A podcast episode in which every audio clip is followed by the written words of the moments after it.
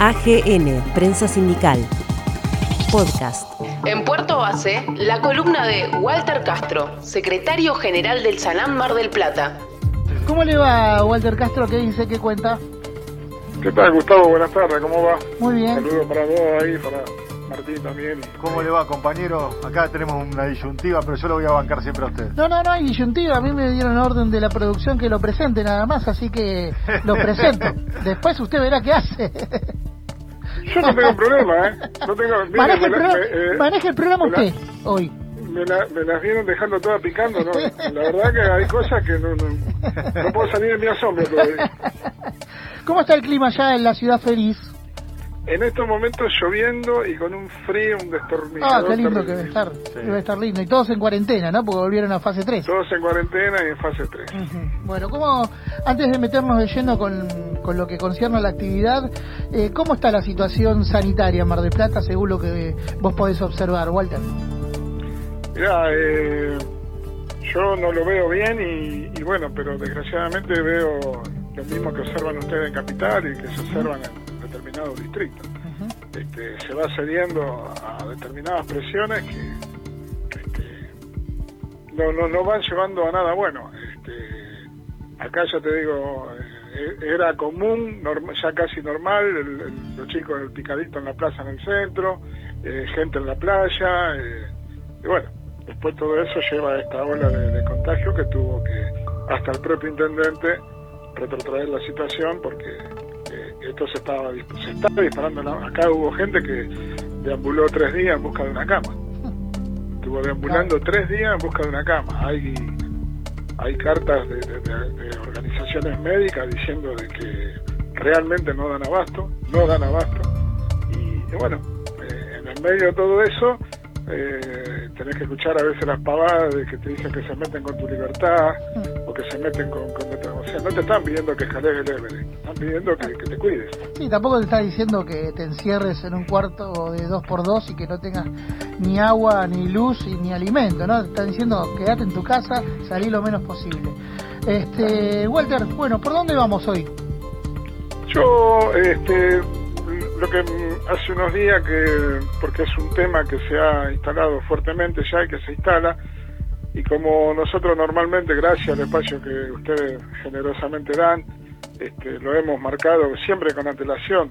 Eh, eh, a veces es un problema ir adelantado las cosas porque eh, te genera una impotencia saber de que vos determinadas cosas las viste o las dijiste y, y después termina pasando lo que vos te imaginás. Entonces, este, nosotros venimos hablando hace mucho tiempo del tema de la cuotificación, del tema de la reasignación de cuotas y, y nosotros en, un, en uno de tus programas, en una de las charlas y también por escrito como siempre, dejamos de manifiesto que había tres peleas que debía afrontar este gobierno que iban a marcar el rumbo que iba a llevar este gobierno. Una era la pelea del puerto, otro era la pelea de la hidrovía y otra, eh, para mi criterio, es la reasignación de cuotas a, grupos empresariales que directamente no responden a- o sea, son son directamente microestados que se han rendido a las tecnocorporaciones a nivel mundial y que responden a fondos financieros. O sea, ya no podemos pensar directamente de que tenemos gobiernos que evidentemente no les cuesta demasiado eh, hacer cosas eh, por el bien común, por el bien de nosotros, por el, o sea, hay cosas que son se caen, son verdades de perogrullo y ya explicarlas, explicarlas eh, tantas veces eh, recién yo escuchaba y esas son cosas peligrosas porque estamos hablando de legisladores.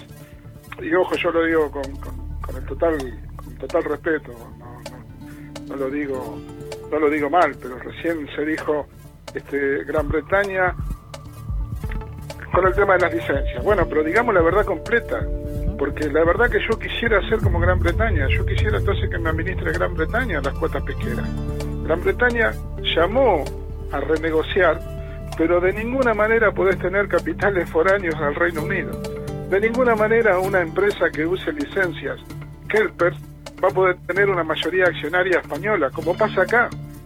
Entonces digamos toda la verdad, sí, se llama a renegociar las cuotas, pero de ninguna manera vos vas a poner condiciones. Las condiciones te las va a poner el Reino Unido. Si vos querés pescar, vas a tener que conformar una SA en Malvinas y vas a tener que tener el mayor capital accionario de personas residentes en Malvinas. No podés eh, ser la nueva Pescanova Falkland o, no. Y acá sí. Entonces yo digo, ¿por qué de un lado se puede y del otro no? Entonces yo, a mí me, me, asusta cuando, cuando pasándolo a términos futboleros festejamos un córner porque pusimos una multa. Antes de festejar que pusimos una multa tenemos que preguntarnos cuántos barcos hemos capturado en los últimos 10 años.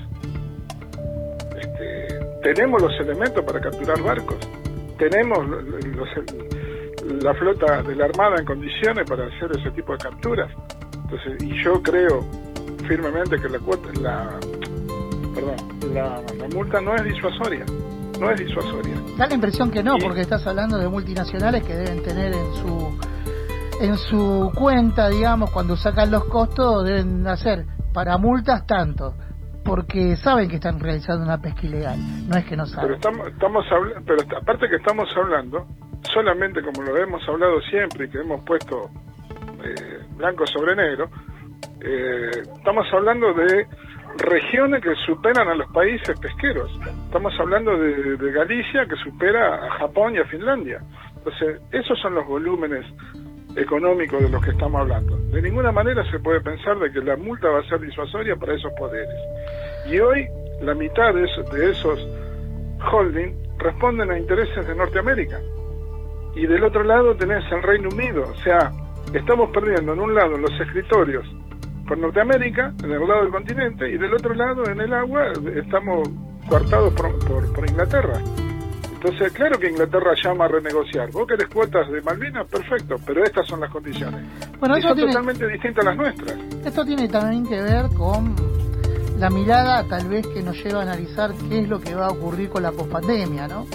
Porque evidentemente, bueno, hay distintos análisis de lo mismo, pero hay que prestar mucha atención qué es lo que pasa con la en diciembre se concreta la definitiva salida de, de, Inglaterra de la Comunidad Europea. Eso por un lado.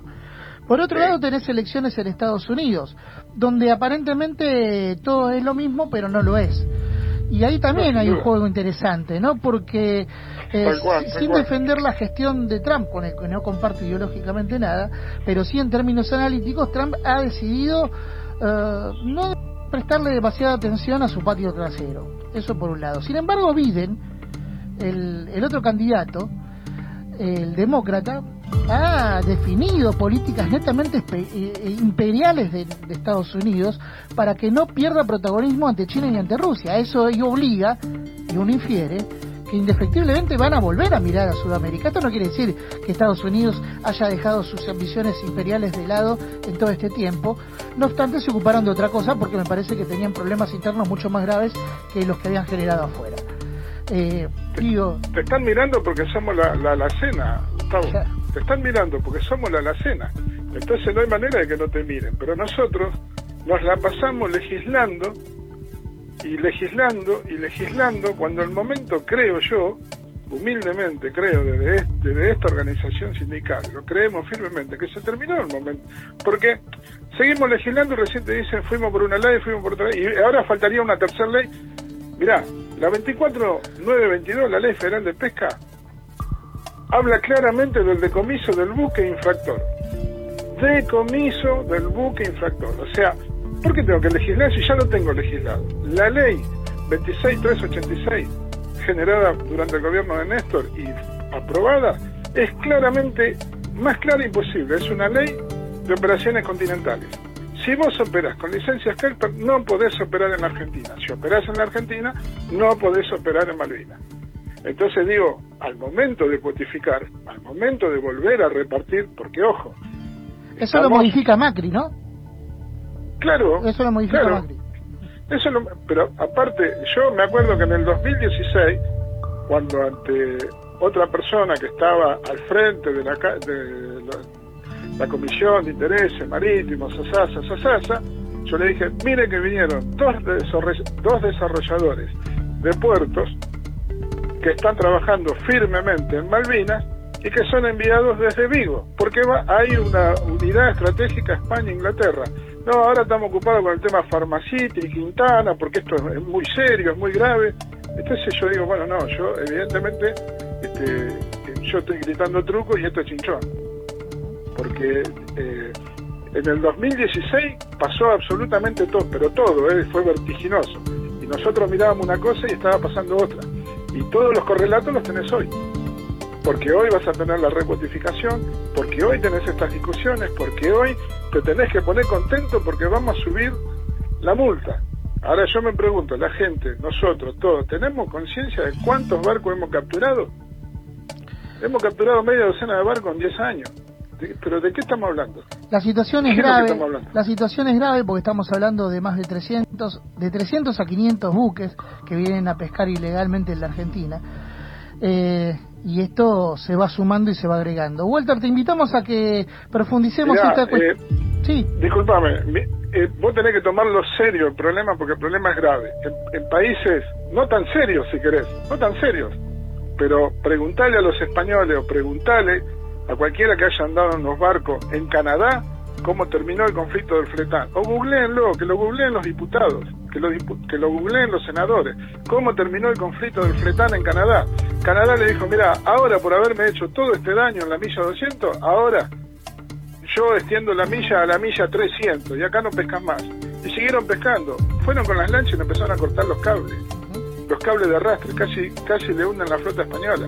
Se tuvieron que ir. Bueno, evidentemente llega un momento en el que no podés legislar más. Que el problema te sobrepasa. O lo dejás pasar o seguís legislando. Y vos legislás y las capturas se siguen yendo. Te invito a que sigamos reflexionando sobre esta situación que es sumamente grave, como bien lo señalamos, en la próxima intervención. ¿Te parece, Walter? ¿Cómo no, Gustavo? No hay problema. Bueno, esperemos que pase el frío, que usted lo, lo caliente, sabemos cómo lo ameniza, así que también esperamos que... ¿Cómo, se adoba? Y aparte porque el frío... ¿Cómo se sala? Ah, también. Sí. Las dos cosas. No, pero aparte que el, frío del ambiente y el frío en el pecho uh, es eso... una heladera... Bueno, Conteste. Eh, no, no, no, pero sí, ¿qué es? De, este es de Martiñano Molina, ¿no? Sí, ahí, ¿eh? ¿Qué le voy a decir? La última, vez que, la última vez que pudieron dar una vuelta 78, con el Judica, él no había nacido. Pero no somos de Jorge Rafael nosotros.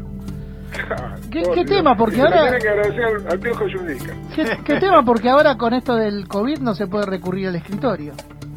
Es. No, y ustedes mejor que por lo menos paguen las vacunas, porque la verdad no un le, abrazo. le mandamos un abrazo grande, Castro. Un abrazo. AGN, Prensa Sindical. Podcast.